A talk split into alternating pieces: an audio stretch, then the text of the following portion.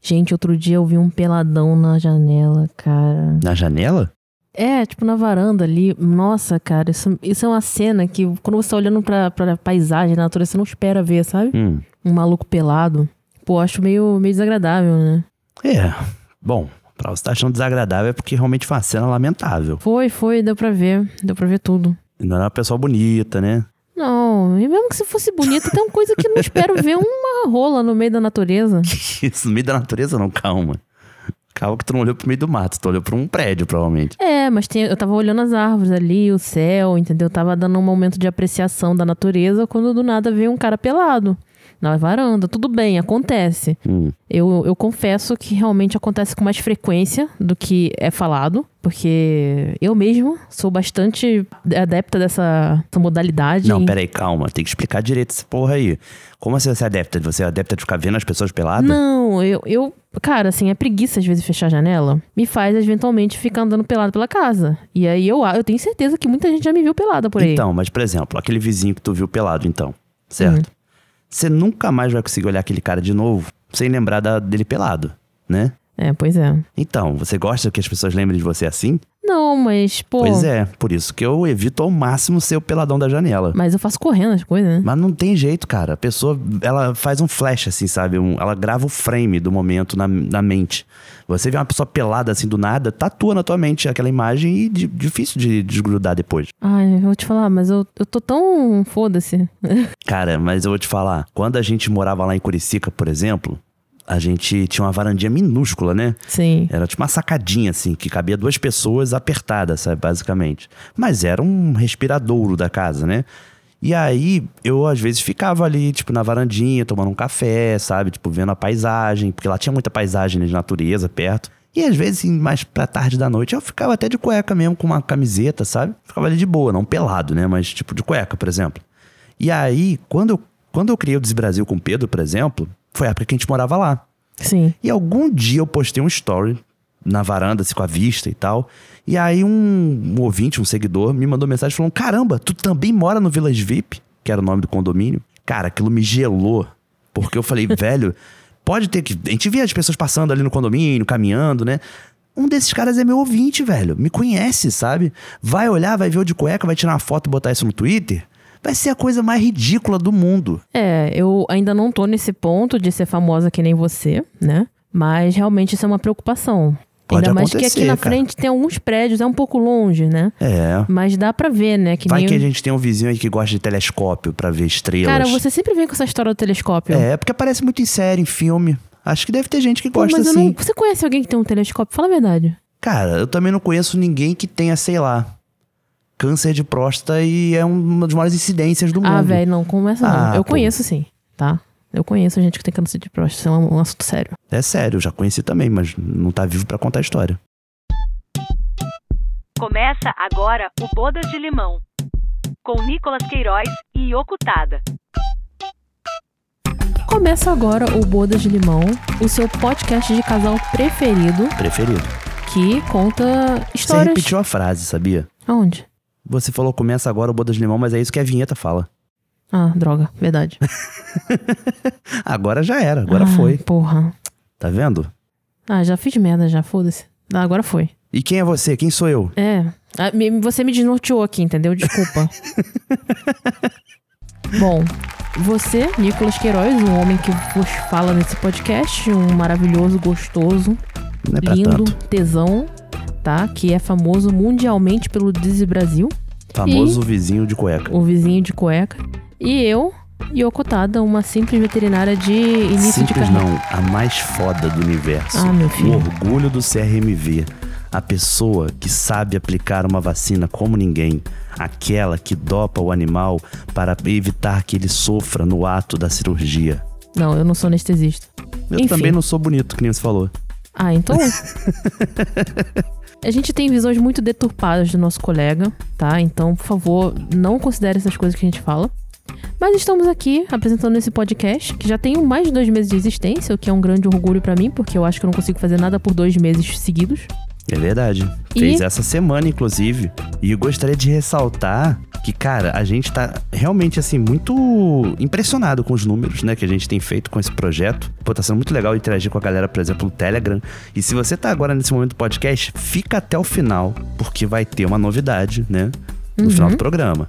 A gente Então, assim, guardou essa novidadezinha aqui. Vai envolver você, nosso ouvinte, tá? Então fica até o final, tá bom? Exatamente. E a gente tá aqui hoje, então, pra falar como que foi o nosso último ano de solteiro, né? Quando que foi isso? Caramba, exatos 10 anos atrás. É. 10 anos atrás, que inclusive rolou uma modinha, né, no Instagram, no início agora do ano, da galera fazer, que agora tem essa figurinha que é de você compartilhar uma foto, né? E aí, se você clicar naquela figurinha, ela abre pra você no teu story, você pode compartilhar e entrar meio que num hall ali daquela, daquela corrente, assim dizendo. É uma espécie de corrente de fotos, né? E aí era uma corrente de tipo, como você estava em 2013 e agora em 2023. Ou seja, nesse gap aí de 10 anos, né? Cara, eu fui fazer essa, essa trendezinha aí. Cara, me bateu um negócio. Te bateu. E eu, que tô 30 anos mais velho?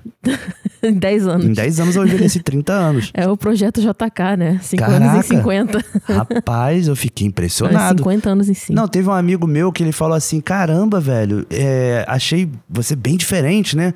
É, você hoje me lembra muito quando eu te conheci. Eu falei, sim, mas você me conheceu já tem uns 7 anos, ou seja, eu envelheci muito, então, em 3 anos, na real. É, mas o que, que o estresse não faz, né? Pois é. Tipo, há 7 anos atrás eu estava já com essa aparência, praticamente. Sabe? Não, não difere muito. Só que desses 7 anos ali, 3 anos, né, pra poder somar 10, eu mudei pra caramba. Pra caramba. Então, foi o tempo certo de você me conquistar. Porque aí você tava mais jovial, mais novo, né? É. Meio nerdzinho, com cabelo. É. que foi? Não gosto de lembrar de 10 anos atrás, não. Aí eu, que 10 anos atrás eu era uma novinha também. Hoje eu tô 30 quilos mais gorda e com a, com a cara toda. Daqui a 10 anos eu já botei no. Instagram. Eu vou estar igualzinho ao Aldir Blanc lá com seus 80 e pouco. Ai, cara. Não, você não vai fazer isso. Não, não sou, não sou eu que escolho, é o tempo. É o tempo. Cara, as pessoas me sacanearam muito, muito. Os ouvintes, pô, me sacanearam demais, cara. Foi assim, um momento que eu refleti um pouco sobre minha vida, sabe? É Passou por um isso filme. que o, o seu skincare tá em dia, né? Pra não ficar assim tão rápido. É, porque o skincare tá cada dia subindo mais, né? O- a face não, não tem limite. a face tá chegando na nuca quase. Aonde começa a franja do, do careca, né? Exatamente. Ai, Cara, terrível, terrível isso. Mas enfim, voltando, né, Pra 10 anos atrás. É, voltando pra. Conte aí pra mim, por favor, como que você estava assim? Quem, quem era a Yoko de 2013? Porque eu não te conheci nessa época, né? Não, é. 2013 foi um ano estranho pra mim, porque eu acabei o ensino médio em 2012 e eu fiz uma cagada de não passar no vestibular numa família tradicional japonesa Eita. em 2012. Aí o que aconteceu? Em 2013 eles me enfiaram num pré-veste, meus pais, né? E falaram: agora você passa ou você morre. E aí passei o ano estudando, mas ao mesmo tempo foi o ano que eu passei com mais tempo na minha vida, né? Já que eu não tinha escola, eu ficava mais fazendo as minhas coisas, né? Eu andava muito a cavalo, eu fazia hipismo ainda nessa Uhum. época, que é uma coisa que eu levo comigo até hoje, assim. É, foi um esporte que eu pratiquei durante muito tempo e que talvez me levou até onde eu estou hoje, né? Que é a veterinária. Mas na época, por incrível que pareça, eu não pensava em ser veterinária. Eu tinha desistido desse sonho de criança, porque muita gente falou ganha muito mal. E não tava mentindo, não, ganha muito mal mesmo. Não, peraí. Você me falou que você desistiu por outros motivos, mas que você ganha mal hoje em dia e você não sabia disso. Você falou isso pra mim, que tipo, você. Não, calma. Eu sabia que eu ganhava mal. Mas eu não sabia que era tão ruim assim, cara. Pô, que isso? Um dia de plantão não paga nem uma conta de luz aqui em casa, cara. Pô. Nem, nem metade. É nem a metade do plantão. Tá vendo? Eu não consigo. Nem um terço direito. Pois é, eu não consigo me sustentar com a grana que eu ganho com veterinária. Por isso que eu tô fazendo esse podcast, né? Mas, Pessoas, contratem Yoko. Ela é uma ótima editora e esse podcast é um exemplo. é, e quem quiser também, consulta particular é melhor também, né? Eu ganho mais, porque, né, a clínica come 90% do que eu faço pra clínica. Então, assim, como tá eu bom, falei, 2013, 2013. 2013. Por favor, esse podcast fica enorme. eu também realmente estava numa fase no qual eu tinha desistido de fazer veterinária por inúmeros motivos, e um deles também era porque ganhava mal. Eu achava que eu não ia aguentar ver um animal morrendo na minha frente. A merda é que você desistir de uma coisa, você tem que desistir. Você voltou atrás. É, a gente nunca pode fazer isso, né? Qual que a gente tá fazendo prova múltipla escolha? A gente desiste daquela opção, a gente marca outra, na verdade era a que você tinha pensado primeiro. Não, mas aí você tá falando de voltar atrás. Então, eu, não, eu voltei atrás demais. Eu queria ser O veterinária. teu exemplo. Não, calma, o teu exemplo foi ruim. O teu exemplo foi ruim. Tu deu um exemplo onde voltar atrás salva a vida. Eu tô falando que tem coisas na vida que a gente desiste e, cara, desiste, joga uma pá de cal em cima e segue em frente. Aí você fica ali, ai, mas será que teria sido melhor? Ah, vou voltar atrás. Aí se ferra. Inclusive, relacionamento é o que mais acontece. É verdade. Mais acontece. A maioria das histórias que eu conheço, não vou falar de todo mundo, porque tem muito ouvinte aí que pode ter uma história interessante Ó, sobre. que tem gente que escuta aqui. Entendeu? Mas tem muita história de pessoas que eu conheço. Não vou falar que é 100%, porque senão pode englobar, né? Pessoas que não se enquadrem nisso. Mas voltou atrás, ó, derrota. Derrota. E vou te falar, quando volta atrás, o negócio vem com super bonder. Porque aí não, não termina. É inacreditável, cara. A pessoa dá um tiro na criança no sinal e não termina. É inacreditável, cara. É, porque aí fala, não, eu não vou passar por isso de novo. Aí tenta aturar mais um tempinho e tal, né? Aquela É, coisa. Aí a pessoa, tipo, terminou. Ai, me livrei, não sei o quê. Só que aí volta atrás, pensa que poderia ser melhor. E aí quando volta, cara, não termina, é inacreditável. Pô, mas a pessoa já tá fazendo o triplo do que ela fez porque você terminou a primeira vez. Ah, mas parece que não tem jeito, sabe? Amor, 2013, chega. É, é, chega, chega. Tá difícil, tá difícil. Bom, eu vou falar então de quem eu era em 2013, né? Pra gente entrar na pauta, parar de devanear como a gente tá hoje. Antes, por favor, toque Get Lucky do Daft Punk com Pharrell Williams. Porra, pra me dar mais trabalho, cara. Caraca. Não, eu tenho que tocar essa música porque ela vai me transportar automaticamente pra 2013.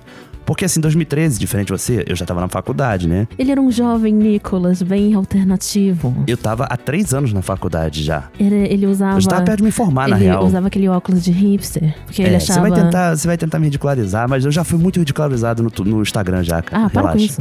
Eu tô, tô vacinado já com aquela imagem minha de 2013. Mas assim, o lance pra mim é que era um momento em que eu tava trabalhando. Eu trabalhava no centro da cidade, num curso de direito, né? Ficava bem na Cinelândia, do lado do Teatro Municipal aqui no Rio de Janeiro. E fazendo faculdade também, fazendo faculdade à noite. E cara, eu tava me inserindo numa cena, assim, sabe, da faculdade, da galera que fazia filme, fazia curta-metragem.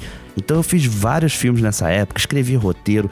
Era uma época muito como posso falar assim, produtiva mesmo, sabe? De tipo, tá produzindo várias coisas diferentes, de tá conhecendo gente diferente. E foi uma época que, esse ano, eu lembro, 2013, foi um ano que eu falei, cara, eu quero ficar solteiro, porque eu tava emendando um relacionamento no outro antes disso, né? E em 2013 eu falei, cara, chega, sabe? Eu quero. Não quero me preocupar com relacionamento. Quero curtir minha solteirice, é, quero poder trabalhar, poder estudar e não ser uma preocupação na minha cabeça, O sabe? famoso Nicolas Putão. eu falei, gente, eu falo isso pra todo mundo. O Nicolas pegou, mas pegou muita gente nessa época. Não, não peguei. Cara, eu queria ter pego, mas não peguei. Eu não peguei metade das pessoas que ele pegou na vida. Não, que besteira, tá maluca. Não, não peguei não, de verdade, cara. Eu queria, eu podia parecer que pegava, mas eu não pegava. Eu realmente tomei muita, muito fora. É, foram muitos fracassos também nessa época. Mas eu frequentava muito a Lapa, eu comecei a entrar mais na cena de podcast, por exemplo, que eu comecei a frequentar o YouPix. Foi a época que eu já conheci o Pedro, a gente começou a fazer podcast juntos também, sabe? Mas assim, tem umas histórias curiosas, porque essa música que eu falei pra tocar, né, Daft Punk, por exemplo, foi uma época que, assim, eu só ouvia coisas antigas, né? E eu comecei a me preocupar de, putz, eu quero conhecer o que, que tem hoje, né, de música e tal. E aí um amigo do trabalho que me mostrou, falou, pô, tu viu que o Daft Punk lançou um trabalho novo? E eu conheci Daft Punk lá do One More Time, né? Tipo, dos anos 2000. Quando eu ouvi essa música, eu falei, gente, isso é muito bom. Isso é música atual, sabe? Isso, pô, é, é coisa nova e é bom pra cacete, sabe? Então essa música embalou muito, muito esse ano pra mim. É, e eu falei que trabalhava no curso de Direito, né? Na Cinelândia. E esse ano, por exemplo, foi o ano que o Papa Francisco assumiu o papado da Igreja Católica, né? E ele veio no Brasil no mesmo ano que ele assumiu, porque teve aquela JMJ, Sim, né? sim. Jornada Mundial da Juventude. Verdade. E não sei se você lembra que a, a Globo, Globo News e tal, ficaram cobrindo, assim, a chegada dele de helicóptero, sabe? Sim, tipo, eu lembro mostrando o carro, andando os batedores, né? Se abrindo caminho pro carro dele passar. Eu cheguei a ver também. Ele passou na Tijuca, onde eu morava. Onde... Então, tu lembra que ele parou atrás do Teatro Municipal? Uhum. Que o carro parou ali pra ele poder descer e entrar em outro carro, enfim. Então, eu trabalhava do lado. Aquele bequinho atrás do Teatro Municipal dava exatamente pro meu trabalho. Então, assim, a gente desceu pra poder ver, porque tava no trabalho, todo mundo falou, gente, o papo vai passar aqui em frente. Cara, o papo passou exatamente na frente, assim, tipo, menos 10 metros da gente, sabe? Que a gente tava na calçada beirando a rua. E o carro parou ali pra poder embicar. E ele ficou, assim, com a janela baixada, a gente olhando na cara dele, ele deu um tchauzinho pra gente. Aí minha chefe falou: caralho, é o Papa. Foi muito engraçado, porque ela é Caralho, religiosa pra cacete, é o sabe? Papa. Ela, caralho, é o Papa! E o Papa dando tchauzinho pra gente. Ah, inclusive, esse ano foi o ano que eu viajei de avião pela primeira vez na vida, né? É, eu, eu nunca tinha viajado de avião até então. E a empresa fazia uma festa todo final de ano que era no Nordeste, às vezes era Recife, às vezes era Salvador, e esse ano tinha sido em Salvador. Na verdade, não em Salvador, foi em Guarajuba, né? Que é tipo, dentro, se não me engano, do município de Camaçari, na Bahia. E foi a primeira vez assim, que eu viajei de avião. E viajei com os amigos do trabalho, então a galera ficou me sacaneando, né? Tipo, o avião dava um tremelique, o pessoal, ih, ó, isso daí não é normal não, Nicolas. Não sei o quê, pega máscara, não sei o quê. Mas foi uma experiência boa. Ah, eu imagino, né? Você deve ter pegado muita gente lá em Salvador. Peguei nada, peguei nada. Tô falando, gente. levei botão, levei o botão. pacote de camisinha e voltou intacto. Ah, sei. Pô, também foi um ano que teve Rock in Rio, né, cara? Foi o primeiro Rock in Rio que eu fui. É, foi o segundo ano de Rock in Rio, né? É. Porque ele voltou ao Brasil em 2011. Ele tinha ficado 10 anos fora, né? Exato. Aí foi em 2011, minha mãe não me deixou ir de jeito nenhum, porque eu era mais jovem, né? E aí, em 2013, eu tinha feito 18 anos. Então, a minha mãe conseguiu me liberar, depois de muita conversa. Tua mãe é muito liberal, porque a minha, eu tinha 18 anos em 2011, não deixou eu ir, não. Ah, mas é porque você tem uns problemas aí. Ela falou: se você mora comigo, você mora na minha casa, você tem que me obedecer, então você não vai. Ah, mas aí eu fiz o chilique lá em casa, falei que eu tinha que ir, que eu tinha que ir, por quê? Tinha Vai ser muito permissivo. Tinha. Nem parece japonês. o show do 30 Seconds to Mars, que eu já falei aqui que eu gostava, mas hoje em dia me arrependo um pouco. Na época, o Jared Leto ainda não tinha esse negócio de seita, tá? Tinha, só que você não sabia. Ah, sei lá. E aí, eu fui lá, me amarrei, vi, fui na grade, fiquei na grade, quase morri na grade. Foi muito legal. E aí teve uma hora que me jogaram pra fora da grade. E aí eu fui parar do outro lado da grade. Mas teve mais o que de bom também nesse dia? Ah, então, foi o dia que teve Capital Inicial, como sempre, né? Eu vou Muito em bom. todos os shows de Melhor que Capital Inicial. Ai, começou. Eu vou em todos os shows do Capital Inicial que tem no Rock in Rio, porque é simplesmente o dia que cai que eu, eu queria ir. É, Florence and the Machine, também, muito legal. E Muse também, que eu gosto muito também, então foi o dia perfeito pra mim. Também teve The Offspring no palco Sunset, mas esse eu assisti pelo telão, porque eu tava na grade. Então, Meu Deus, pô, e você perdeu a chance, porque nessa época o Rock in Rio era na, na, na antiga cidade do rock, né? Que virou depois Parque dos Atletas. E lá tinha uma disposição muito boa do palco, assim, do mundo, do Sunset, que permitia você ir de um pro outro e não ficar longe da grade do palco, sabe? É porque assim, esse, essa primeira leva de Rock in Rio que aconteceu lá, era muito melhor porque era tudo mais perto uma coisa da outra, né? Uhum. Não é que nem hoje, que é no Parque Olímpico, que você anda 10 quilômetros e você ainda nem chegou perto do palco, sabe? Eu acho isso Que virou horrível. outra parada, né? Tipo, tem montanha-russa, tem palco Mas youtuber. naquela época também tem- tinha. Não, mas muito menos, cara. Hoje em dia tem muito mais atração. Tem arena game, tem não sei o quê. Na época só tinha, que eu lembro assim, a roda gigante, Não, tinha praticamente. montanha russa também. Pô, nem sei onde cabia essa montanha-russa, porque Cabia era num cantinho, era meio, lá. meio ruim de chegar lá, mas ela tinha uma montanha russa também. Agora tem lago no meio da parada, tem Gourmet Square, tem Arena TikTok. É coisa pra cacete. Então, assim, lá não caberia mesmo. Lá era bem apertadinho. Mal tinha uma Rock Street, um palco Santos acabou, sabe? Mas pra, pro, pra pessoa que frequentava era melhor, com certeza. Eu não me ligo muito nesses negócios de palco, não sei o que. é, palco. que a gente não se liga, a gente não sabe se o povo gosta, né, também, né? É. Tipo, faço ideia. Uma opinião pessoal minha mesmo, sabe? É. E você também foi, né? Fui, eu fui no último dia do Rock in Rio, foi meu primeiro Rock in Rio, né? É, eu tinha aquela frustração realmente de não ter ido em 2011, principalmente porque, assim, minha frustração ainda é maior, porque em 2011 tiveram várias atrações que eu tinha vontade de ver. Mas uma especial era o Motorhead, e Motorhead acabou anos depois com a morte do Leme, né? E aí, assim, aquela era a única chance que eu tinha de ver realmente o Leme no palco e eu perdi, né? Tipo, vi de casa. Eu lembro que eu fiquei muito puto, que eu tava assim vendo em casa. Eu ainda morava em Bangu na época, em 2011. Tô só voltando um pouquinho pra explicar 2013. E aí, tipo, eu vendo em casa, assim, cheio de lágrimas nos olhos, curtindo o show. Minha mãe chegou, viu ali assistindo falou: É, eu deveria ter deixado você ir. Os filhos das minhas amigas tudo foram. Acho que Aí era eu melhor- olhei assim, sabe, com um olhar de ódio, fulminante, sabe? Eu não mandei tomar no cu porque é minha mãe, né? Tipo, não se faz isso com mamãe, né? Inclusive, mamãe deve estar ouvindo aqui o podcast. Mamãe, beijo. Te amo. Mas eu acho que era melhor não ter falado isso. com certeza. Se ela tivesse te poupado esse 2013 detalhe, talvez. é, 2013 eu fui. E aí eu fui no dia do Iron Maiden, né? O dia do metal. E no palco Sunset eu lembro que eu vi Halloween. Foi um dia que foi muito forte, assim, de bandas muito grandes, sabe? Pra, pra um único dia, sabe? Uhum. Tinha, tipo, Halloween com Kay Hansen, que é o vocalista clássico da banda. Teve Destruction, Crisium, o André Matos, falecido André Matos, também tava lá. E aí no palco Mundo Ah, não, ainda teve o Sepultura com o Zé Ramalho fechando no palco Sunset. Tipo, normalmente a gente vê Sepultura mais no palco principal, né? Verdade. Mas, pô, ele com o Zé Ramalho foi um showzaço, uma mistura de MPB com metal que foi muito boa mesmo. Agora, no palco mundo, teve Kiara Rocks, que nem existe mais essa banda. Parece que essa banda foi criada pra ir no Rock in Rio praticamente, sabe? Banda de empresário aí, Verdade. não sei. Posso estar falando merda, mas enfim. E aí depois teve Slayer. Eu lembro que eu saí do Sepultura pra ver o Slayer, sabe? E o Slayer é uma banda de thrash metal que eu sou muito fã também. Foi um showzaço, showzaço mesmo. É aquele show que a pessoa vai, entra na porrada, que todo mundo começa a se bater, aí Tipo saca um isso. maluco com uma canivete e começa a matar o, o fulano do lado. Não, isso daí acontece no show da Lady Gaga. No show de metal tu não vê isso É acontecer. verdade, o show da Lady Gaga é mais. Justin Bieber. Acontece muito em show de Justin Qualquer Bieber. é, show de metal é o show mais tranquilo que tem pra se ver. As pessoas que não são do meio acham que não, né? Mas eu vejo isso até hoje em dia, exemplo, trabalhando no G-Show e tal. O G-Show faz cobertura do Rock in Rio, né? E aí tem muita gente que vai trabalhar pra- a primeira vez, sabe? Cobrindo um Rock in Rio e morre de medo do dia do metal. Aí depois que passa, fala, nossa, o dia do metal era o mais legal, que a galera, pô, é muito unida, a galera é educada, respeitosa, você passa ali com microfone, câmera, ninguém te empurra, ninguém, sabe? Sabe o que, que as Falei, pessoas é, falam. Também, assim? De cada swing. É verdade. Você menos espera é o que é mais, né? Sim. Pois é. São pessoas respeitosas, ninguém faz nada que não quer. Pois é. Mas aí também eu tive a chance de ver o Avenged Sevenfold, que é aquela mistura maluca de Rock in Rio, né? De tipo assim, você tem Slayer, que é uma banda jurássica dos anos 80, Iron Maiden é uma banda jurássica dos anos 80, o que, que você faz? No meio vou meter uma banda dos anos 2000, que os fãs de metal acham que isso daí é um emo metal, sabe? né? Dá, dá super certo, ninguém vai estranhar, sabe? E aí foi muito engraçado, porque o show do Slayer quando acaba, né? Aquela velharada lá, tipo barriguda, careca, ou então cabeluda, né? Dando espaço pra umas criancinhas, sério, era crianças, sabe? Passando basicamente, cara. Porque eu era novo, eu tinha na época 20 anos, né? E eu vi um bando de gente muito menor que eu, assim, cuspia na cara, passando pra ver o show do Avenged. Como eu tava muito cansado da maratona de Rock in Rio, eu decidi comer alguma coisa aquela hora, sabe? Falei, ah, não vou curtir muito esse show mesmo, então vou comer alguma coisa. Eu, na verdade, até tentei. Eu, eu hora que eu fui tentando chegar pra grade pra ver o Iron Maiden, mas aí tem uma coisa que tem gente na multidão que emana calor, sabe? E tinha um cara que emanava tanto calor do meu lado, mas tanto que eu fui caindo na minha pressão, sabe? Tipo, eu fui passando mal de calor. E já tava noite já nessa hora, sabe? Não era sol. Era o cara emanando calor. Aí eu pedi, meio que pedi pra sair dali do meio da galera e fui comer uma coisa e voltei na hora que acabou o show da Vende. Aí de novo, a criançada indo embora e o- a velharada voltando pra ver Iron É o famoso tiozão do rock, né? Aqueles cara que.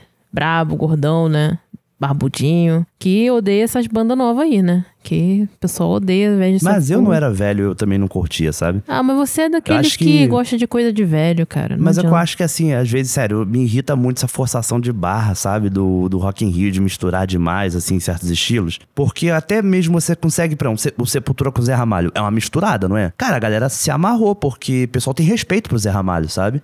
É uma figura que não tem, em tese, não tinha nada a ver com metal, mas, cara, a galera se amarrou, o cara tem um vozeirão, botou pra cantar metal, ele mandou bem, sabe? Aí. Você é um cara que fica reclamando que tá envelhecendo muito rápido, mas os seus gostos são de velho. Entendeu? É por isso. Eu gostava de Daft Punk. Tá, foi um sucesso na época, era pop. Não, ok, né? Que nem, sei lá, Ah. minha mãe um dia falou pra mim que gostava de Green Day. Não acontece. Mas. é- o pai faz isso, a mãe, pra poder agradar o filho. Minha mãe também uma vez virou pra mim no meio do restaurante Tia Penha, lá em Septiba quase, e falou que gostava de Guns N' Roses. Mas Guns N' Eu Roses. nem ainda- gostava de Guns N' Roses, sabe? Guns N' Roses é meio que da época dela, né? É, mas é porque eu gostava muito de rock, mesmo, só ouvia MPB, sabe? Ah, entendi. Do eu nada. tô falando muito da minha mãe, cara. Minha mãe vai parar de ouvir esse podcast, cara. Do nada Ferrou. ela meteu um Guns N' Roses ali pra ver se se enturmava com você, né? É, então, tua mãe fez o mesmo com Green Day aí. É, ela falou pra mim, eu tava escutando Jesus of, Jesus of Suburbia um dia na minha casa, minha mãe falou, nossa, eu gostei muito dessa música, filha, que banda é essa? Nossa, bota aqui no meu celular, e ela ficava lá. Não sei o que aconteceu, te juro. Amor, eu já cantei o cara tossiu pra tua mãe. do Dylion. E tua mãe achou que eu tava falando japonês Aí as fluente. pessoas não vão entender isso, amor. Não vão. Um dia, talvez Um essa dia a história gente volte. conta essa história aí que, pelo amor de Deus. Mas enfim, o que, que aconteceu em 2013 que a gente. é, a gente viveu essa época, né? Mas talvez as pessoas não estejam lembradas, né? Pra você ter noção, eu lembro muito bem que não existia iFood, não existia Uber. Sabe? Aí, Uhum. por exemplo, eu queria uma pizza, eu tinha que ligar pra pizzaria como a gente, as pessoas faziam antigamente, sabe? Como, os- como os astecas faziam. Exatamente. Eu ligava pra pizzaria, eu não, eu não sabia muitas pizzarias, né? A gente tem que descobrir as pizzarias do bairro pra você ir lá, ligar e pedir a pizza. Entendeu? É, eu lembro disso. A gente usava muito táxi, né, em lugar do Uber. Então, cara, era você ficar na rua fazendo Uhum. E sinal do táxi táxi. que não aceita cartão. É, tudo no Era dinheiro. muito raro um táxi que aceitasse cartão, sabe? Sim. Dinheiro físico ainda era muito importante, né? É, e aí eu, eu lembro até de, claro, no ano seguinte, né, em 2014, eu ainda ia pra sua casa de táxi. Uhum. Porque ou era 15 minutos de táxi ou era uma hora e meia no ônibus. Então, É, verdade. e era mais assim, caro. essas coisas não é que elas acabaram em 2013, né? Porque tudo isso que a gente tá falando também nesse nosso namoro ainda não tinha, né? Direito e tal. Mas eu lembro realmente, assim, que os serviços, né? Tipo, aplicativo, por exemplo, a maioria dos aplicativos eram inúteis. Sim. Isso é uma coisa que se dita, sabe? Porque hoje em dia, todo, todo mundo fica, assim, fazendo uma curadoria de que aplicativo tem no seu celular. Ah, esse daqui faz uma ótima edição de imagem pra eu botar no meu Instagram, bota um filtro pro TikTok, não sei o quê, né? Ou então, ah, esse aqui me ajuda a organizar minha, minha vida profissional. Esse aqui me ajuda a meditar, a dormir. Cara, naquela época a galera botava aplicativo que a tela do celular virava cerveja. É, que virava vela. É. Eu lembro disso. Pra nada. Aí você soprava no microfone e ele apagava. Era, era uma coisa assim. É, tipo, cara, era muito ridículo, sabe? Sim. Tipo, então assim, realmente iFood, Uber, Spotify, essas coisas tava longe, sabe, pra gente ainda. Quer dizer, não tão longe, mas a gente não vislumbrava acontecer tão logo, né? É, por exemplo, na nossa cabeça, assim, essas coisas de aplicativo são tão comuns hoje em dia que a gente não se imagina mais viver nessa época, sabe? Como assim não tinha iFood? Como assim não vou abrir um catálogo de restaurante pra saber o que eu vou comer? Exatamente. Cara, na época, não, pod, podcast mesmo, era difícil, porque você tinha para o Apple Podcast, que na época era o iTunes, né? Existia, beleza. Mas assim, só podia usar quem tinha iPhone. E no iPhone não era uma coisa ainda tão popular, sabe? Era uma coisa de elite, elite, elite demais. Mas assim, hoje a gente fala, ah, mas iPhone é coisa de rico, é de quem tem grana. Cara, é- é- era muito mesmo, sabe? Ah, nem vem que eu tinha. Amor, mas era. Desculpa falar, mas era. Você era a única pessoa que eu conhecia que tinha um iPhone sem ser meu tio, por exemplo. Meu que Deus. tem uma condição financeira boa. Entendeu? Tipo, a maioria era Android, cara. Inclusive, foi o ano que os smartphones passaram a venda de celulares comuns. Verdade. Tanto que eu lembro que em 2013 teve algum momento do ano que eu perdi um celular que eu tinha um Android safado, safado, baratinho, que, pô, mal rodava ligação. O aplicativo de ligação não funcionava direito. Mas assim, eu lembro que quando eu perdi, eu tive que usar um celular, celular comum. Sabe? Que só tinha SMS e ligação. Eu lembro. E achava até ok. Assim, queria ter um celular melhorzinho, mas ok, Não sabe? fazia diferença nessa época, né? O WhatsApp até tinha, mas não era todo mundo que tinha. É, eu mesmo fui muito recente ao WhatsApp, demorei muito tempo a aderir ao WhatsApp. É mesmo? Achava, sei lá, muito. É porque ele pesava muito. Ele pesava muito, tipo. Ele era, um- ele era um aplicativo pesado e eu lembro que pra botar o WhatsApp eu tinha que excluir o Facebook, excluir não sei o quê. Aí eu falava, ah, não, velho, pô, já tem Facebook, tem Messenger lá dentro, tá de boa, sabe? É, inclusive a gente passou muito tempo conversando pelo Messenger, né? Sim, Porque era reflexo disso. Era, era realmente reflexo disso. Ah, o pessoal fala, ah, um celular hoje em dia, 256 GB, não cabe nada. Cara, meu celular devia ter 64 megas de memória, sabe? Devia ser uma coisa desse nível. Aí vinha um WhatsApp que pesava 100 megas, sabe? Tipo, é bizarro, é bizarro. Mas assim, situando, né, pro ouvinte, porque a gente tá falando muito aqui da nossa realidade, né? Claro. Mas, Pode assim, ser realidade situando- diferente em, qualquer, em vários lugares do mundo. É, mas assim, situando acontecimentos globais, nacionais, que eu acho que dá pra pessoa se situar, se entender, né? Tipo, o que tava acontecendo no mundo naquele momento. Nós tivemos o, a tragédia, né? Que foi o incêndio na Boate Kiss, em Santa Maria. verdade. Morreu uma galera e tal, e mudou muitas regras na época sobre, sobre estabelecimentos comerciais, que eram casas de show, eventos. Eu lembro disso, sabe? De ir pra lugares, de, assim, ainda mais que eu tava já na faculdade, então eu frequentava algumas festas ali no centro da cidade, na Lapa, né? E a gente viu vários lugares serem interditados, assim, do dia pra noite. E aí o pessoal falando, ah, é porque tá tentando se readequar, porque mudou, tem que ter não sei quantas saídas de incêndio, tem que ter não sei o que lá, sabe? É, Foi bizarro. e também é uma época que a galera soltava fogos dentro da casa de festa, né? O que era bem estranho. Ah, isso acho que não mudou muito, não. Aí eu não sei, mas eu acho que era a época do- da bebida que pisca. Não era, não? Não lembro, cara. Eu tenho a impressão que isso já era quando a gente tava namorando. Mas eu tenho a impressão que essas coisas levaram ao incêndio da Boate Kiss, sabe? Porque, se eu não me Meu engano, Deus. era esse negócio de você soltar fogos dentro do, do casa de festa, que deu ruim, sabe? É. Aí, por isso que teve incêndio. Quer dizer, não é soltar fogos. Eu que tá me falando isso, parece que a pessoa tentou soltar um rojão. Não, era Não. aqueles foguinhos pequenininhos, que nem vela, aquela vela que fica brilhando e soltando É, faísca. mas é uma Só que proporção numa maior. proporção um pouquinho maior. E aí algumas faíscas pegaram no teto, que era feito de isopor, não sei o que. A galera não se tocou porque era pintado de preto, sabe? E aí a pessoa achou que era pintura só, sabe? Que era, sei lá, concreto. E aí não, era isopor.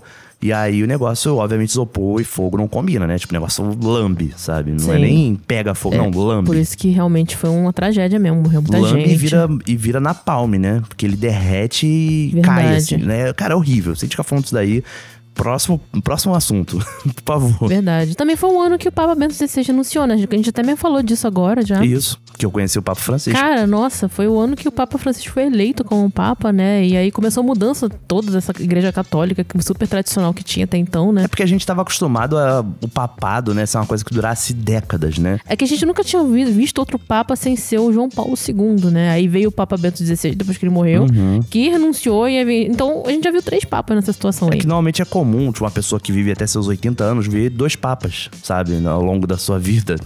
Agora, a gente tá vendo muita troca de papa, né? Tipo, então. E aquilo ali foi um momento. E sem tirar que não foi uma troca por morte, né?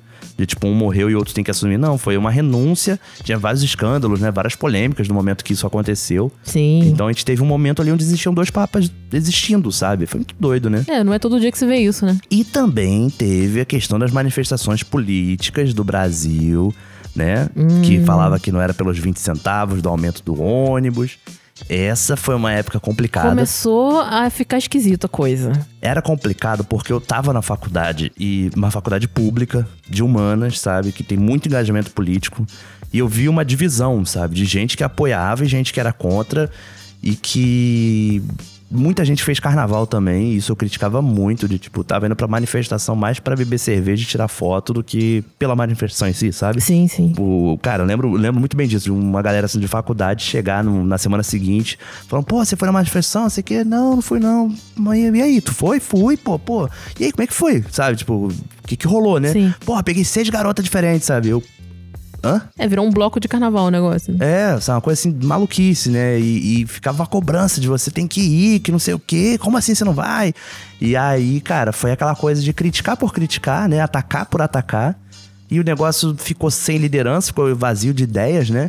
E aí grupos mais espertos ali aproveitaram disso pra poder surgir coisas como a MBL, por exemplo, Pois que vai é. surgir ali, né? E também o que se culpava muito a Dilma pela situação, né? e Sim, na época eu sim. ficava, cara, acho que não é a Dilma que tem a ver com isso, sabe? E aí começou a dar esse problema, né? Uma divisão de grupos. Ainda era o primeiro né? mandato dela, né? É. Porque ela ia se reeleger em 2014. Exatamente. E o negócio foi realmente tomando proporções assim estranhas. E era essa coisa de ah, derrubar o que tá aí, sabe? A gente vai botar futuramente alguém mudar o que diferente. tá aí, não sei como, mas vamos mudar. É, vamos mudar. E estamos até hoje tentando limpar essa merda daí, né? É, só agora a gente Essa começou a tentar dar merda. Agora diminuir um pouquinho a merda que ainda tá ruim. E, cara, eu lembro também muito, assim, de um caso também, uma tragédia novamente, né? Que foi o caso Amarildo, que muita gente talvez não lembre, assim. Ou algumas falam, putz, eu lembro dessa, desse nome, caso É, Amarildo, mas, mas... eu acho que foi muito do Rio de Janeiro isso, não? Não, mas só que isso daí tomou proporção, assim, É? que...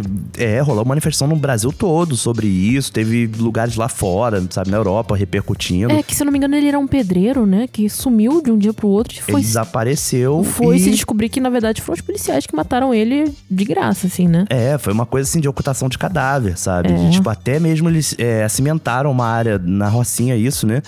Pra poder esconder. Tipo, eu não lembro da resolução desse caso, eu não pesquisei, sabe? sabe? Pra descobrir se, sei lá, se culpou de fato as pessoas certas, se acharam o cadáver dele, né? Mas eu lembro que isso mexeu muito, sabe? E isso tava numa contramão das manifestações políticas, sabe? Que essa galera tava tão preocupada com Dilma, Dilma, Dilma, Dilma, que quando falava de Amarildo, tipo, ah, esquece daí, sabe? É, acho que foi também o primeiro momento que a gente começou a pensar muito sobre violência policial, né? E direitos humanos Direitos também, né? humanos, Tipo, racismo, é, classismo, né? Todas essas questões, sabe? Verdade. Era um caso que. Casos como esse do Amarildo Peron levou muita gente como Marielle chegar ao poder, sabe? De, tipo, dar voz à periferia, dar voz à favela, sabe? Essa galera poder estar no, no poder público também e trazer mudanças, sabe? Pra não acontecerem mais Amarildos, né? Com certeza. Isso foi muito forte. E assim, ainda um pouco no campo da política, né? A gente teve a ascensão do Edward Snowden, porque ele era integrante do FBI, né? Fazia parte da inteligência de lá. E ele causou o famoso Wikileaks, né? Que foi um vazamento, assim, massivo de documentos oficiais, sabe? Documentos secretos. Só que, assim... Documentos que expunham uma série de polêmicas, uma série de prevaricações, sabe? Corrupções, adulterações, sabe? Tanto que nessa época tava rolando essa panela de pressão com a Dilma aqui e no, no Wikileaks vazou que os Estados Unidos estava espionando a Dilma e a Petrobras, sabe? Sim, sim, eu lembro disso. Então, assim, ele para alguns é um vilão, para outros é herói, sabe? E, enfim, foi realmente uma coisa que estourou o lance dos anônimos, por exemplo, né? Que era um grupo que divulgava muito os dados vazados. Isso foi um puta dossiê no Washington Post na época. Cara, foi uma época meio revolucionária mesmo que a gente tava vivendo, É, sabe? foi o início do que a gente tá vivendo até hoje, na verdade, né? É. Que foi quando a gente começou a ver uma questão política mais aflorada, né? Até então, política era só um, um assunto do momento ali, sabe? Mas agora era tudo ou nada, era muita... Você tinha que tomar partido, É, né? você realmente tinha que ter uma posição política pra você falar com as pessoas, pra você entender o que tá acontecendo. E eu lembro que foi um momento também que realmente eu parei pra pesquisar um pouco mais sobre isso. Eu ainda era, claro, muito crua. Como eu disse, eu não tinha nem entrado na faculdade, eu tava num pré-veste e focada na minha vida fazendo hipismo. Então, realmente não é uma coisa que eu procurava muito saber, mas eu lembro que foi um assunto muito pertinente desse ano e que aos poucos a gente foi se informando, né? Foi entendendo o que tá acontecendo. Ainda mais pra mim, quem ia fazer vestibular é importante, né? Entender o que tá acontecendo.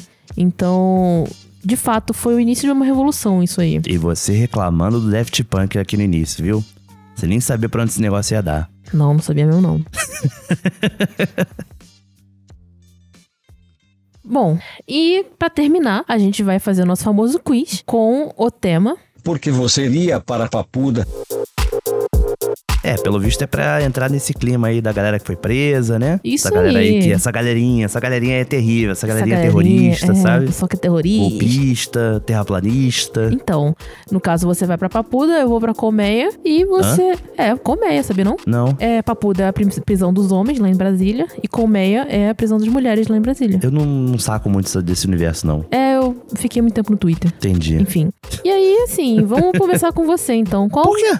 Ué, eu quero saber, ué. Você que faz o quiz, você que tinha que falar, não, mas tudo bem. Você que vai fazer agora. Vamos, vamos mudar aqui Eu as vou fazer, coisas. vou fazer ao vivo, hein? Porque eu realmente não pensei em nada. Ah, tava esperando eu falar pra você pensar no seu, né? Exato, pra ter uma noção mais ou menos de que, que, qual rumo que tá tomando isso, né? Ah, não, agora você vai primeiro, tá? Caraca, como que eu vou gastar meu réu primário? Vamos lá, você então. vai ver o sol quadrado como? Olha, é uma questão complexa. Bem complexa mesmo, porque talvez eu já tenha cometido crimes. E. Todos nós já cometemos crimes. Ah, entendeu? eu passo no sinal vermelho algumas vezes. É um crime, Eu por exemplo, sabe? Eu já bebi bebida alcoólica antes dos 18 anos. Ah, isso todo mundo. É uma infração, na real, né? Não é um crime. Mas, Mas, assim, ninguém vai pra papuda por causa disso. não sei. Vai que o cara bebe e começa a xingar o governo e decide cagar num quadro do Portinari. Hum, é.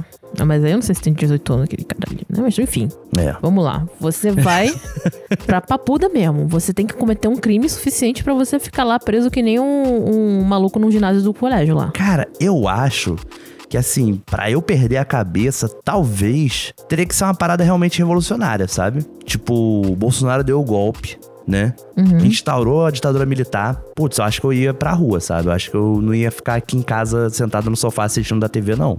Eu acho que realmente eu, eu acabaria sendo um preso político, sabe? Mas eu, eu acho, que, acho que seria isso, sinceramente, sabe? Porque de resto, eu acho que sou uma pessoa muito tranquila. Sou uma pessoa muito tranquila. De fato. Eu não, eu não imagino o Nicolas fazendo uma coisa assim, tipo, agredindo alguém, sabe? Pois é, e olha que eu já fui lutador, né? Já agredi pessoas, só que na, na esportiva.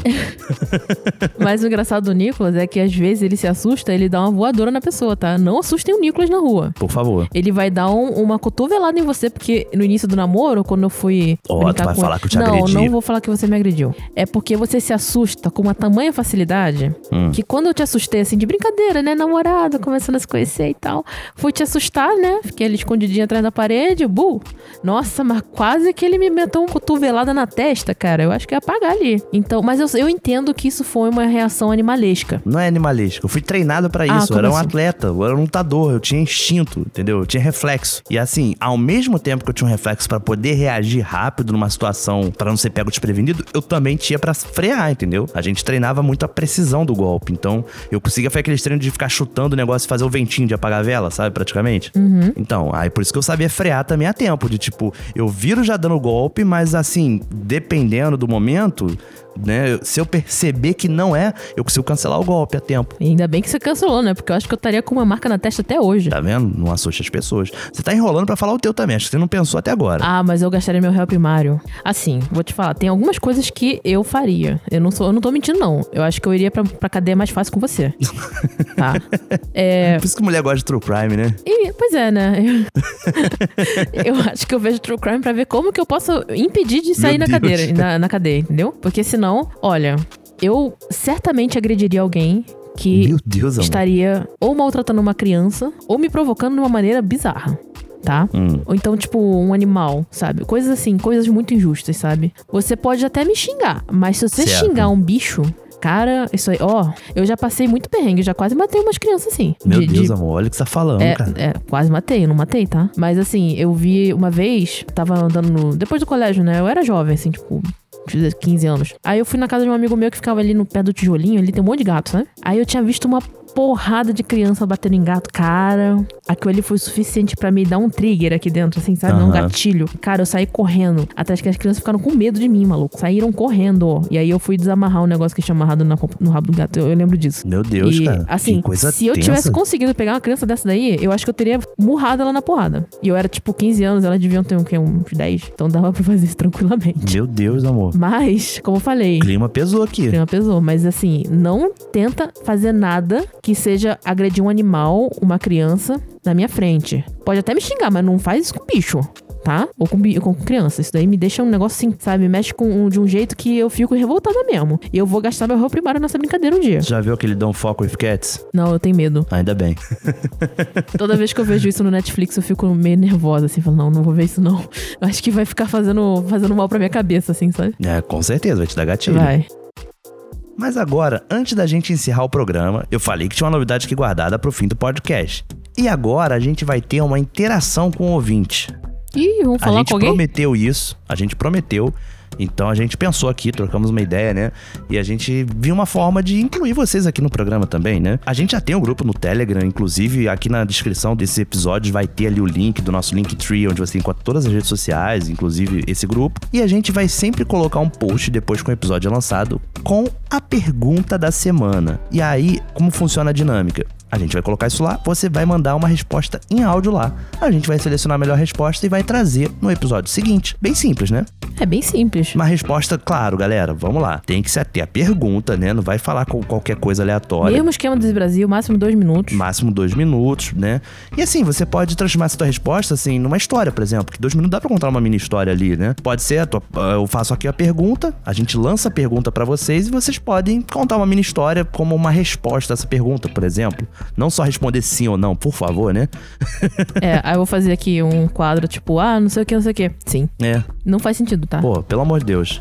Mas então, sem mais delongas, a pergunta da semana vai ser: O que estava acontecendo com você em 2013? Isso daí é bem simples, gente. Vai lá em Simples. 2013, vê a sua galeria de fotos aí, vê o que você tava fazendo. Vai no Facebook. Você não usa mais, eu sei que você não usa mais. Virou uma cápsula assim, do tempo que eu li. Tá lá, tá lá, sabe? Se você for voltar na sua timeline, inclusive dá pra ver pela data, assim, dá pra ficar. É fácil, sabe? E aproveita que você vai lá, já curte a nossa página também. Verdade. Tem, tem lá, boda de limão. Entendeu? Já bota pra seguir, curtir. Dá uma olhada lá nos videozinhos, dá um like, compartilha. Tem uma aba ali de convidar amigos. Convida todo mundo que você não fala há muito tempo. Entendeu? Que eles vão ficar, cara, o que, que essa pessoa tá fazendo? Exatamente, de graça, assim. De graça. Só que se ela vier ouvir o programa agora, ela vai entender. Olha aí a resposta. Tudo se conecta, tudo se une. Tudo se transforma. A lei da natureza. É a lei da natureza. Talvez esse seja seu último ano de solteiro. Quem sabe? Ó, Lula falou que ia criar o Ministério do Namoro, tá? Ministério do Amor. Ministério do Amor. Então, a gente vai acabar esse 2023 com todo mundo namorando e transando. Exatamente. Será? Hum. Duvido. Tem gente aí que, porra, não conseguiria namorar nem por um cara. Que isso? Chega. Semana que vem. Tamo de volta. Até mais. Chiados. Estúdio Criativo.